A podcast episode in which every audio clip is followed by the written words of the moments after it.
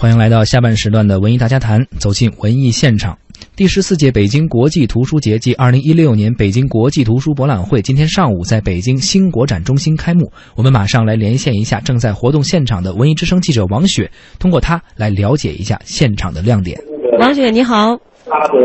哎，小张好，小东好。呃，大家好，我是文艺之声记者王雪。现在呢，我正在第十四届北京国际图书节以及第二十三届。北京国际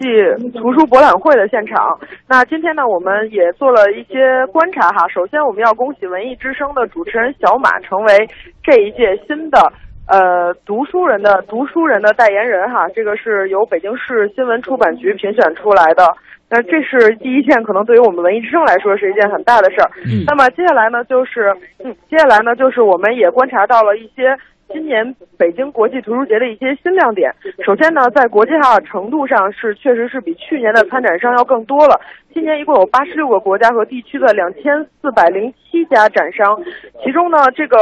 这些参展的这些书商呢，可以说是已经达到了呃这个这个历史的一个新的记录哈。而且呢，要说以前呀，如果大家还有印象的话，之前我们都是单独的邀请一个国家成为整个书展的主宾国，那么今年呢，也有了一些变化。今年的主宾国呢是中东欧的十六个国家共同作为主宾国来参加了这一次展览。那么可以说这次的北京国际图书节呢有很多的亮点。首先呢就是有很多和“一带一路”相关的高峰论坛，然后中国图中国故事系列图书的全球版权的推介会，还有呃“一带一路”国家优秀出版物的展。那么有这样的一系列的活动。呃，那另外呢，今年呢正好是正值中国共产党建党九十五周年和长征胜利八十周年，所以今年呢也有很多这样的图书和读者们见面。那另外呢，我还观察到有一个有趣的现象啊，就是今年在这个展区，大家除了可以看到书之外，还可以看到有很多的版权交流的这个板块。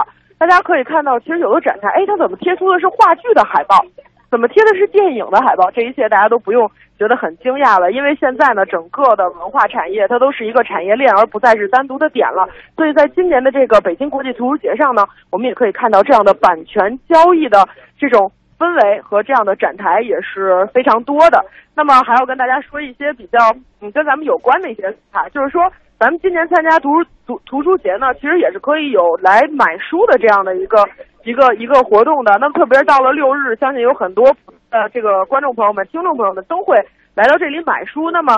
目前呢，据说如果你要是买了这个现场的图书节的门票的话，那就可以就会得到很多很多的优惠券，而且今年这个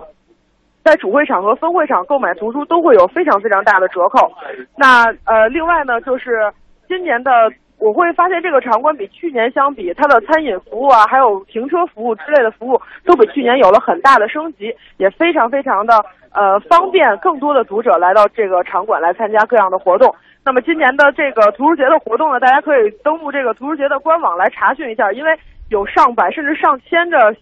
上百的大活动，上千的小活动。那具体您要参加哪个呢？可以先查好了再来。好的，好，哎，感谢王雪，介绍的非常全面啊，包括有哪些内容啊，还有一些优惠的活动，包括连乘乘车的这个停车的方式事情已经给我们介绍了一下。其实感兴趣的朋友可以来到新国展关注一下，坐地铁就很方便。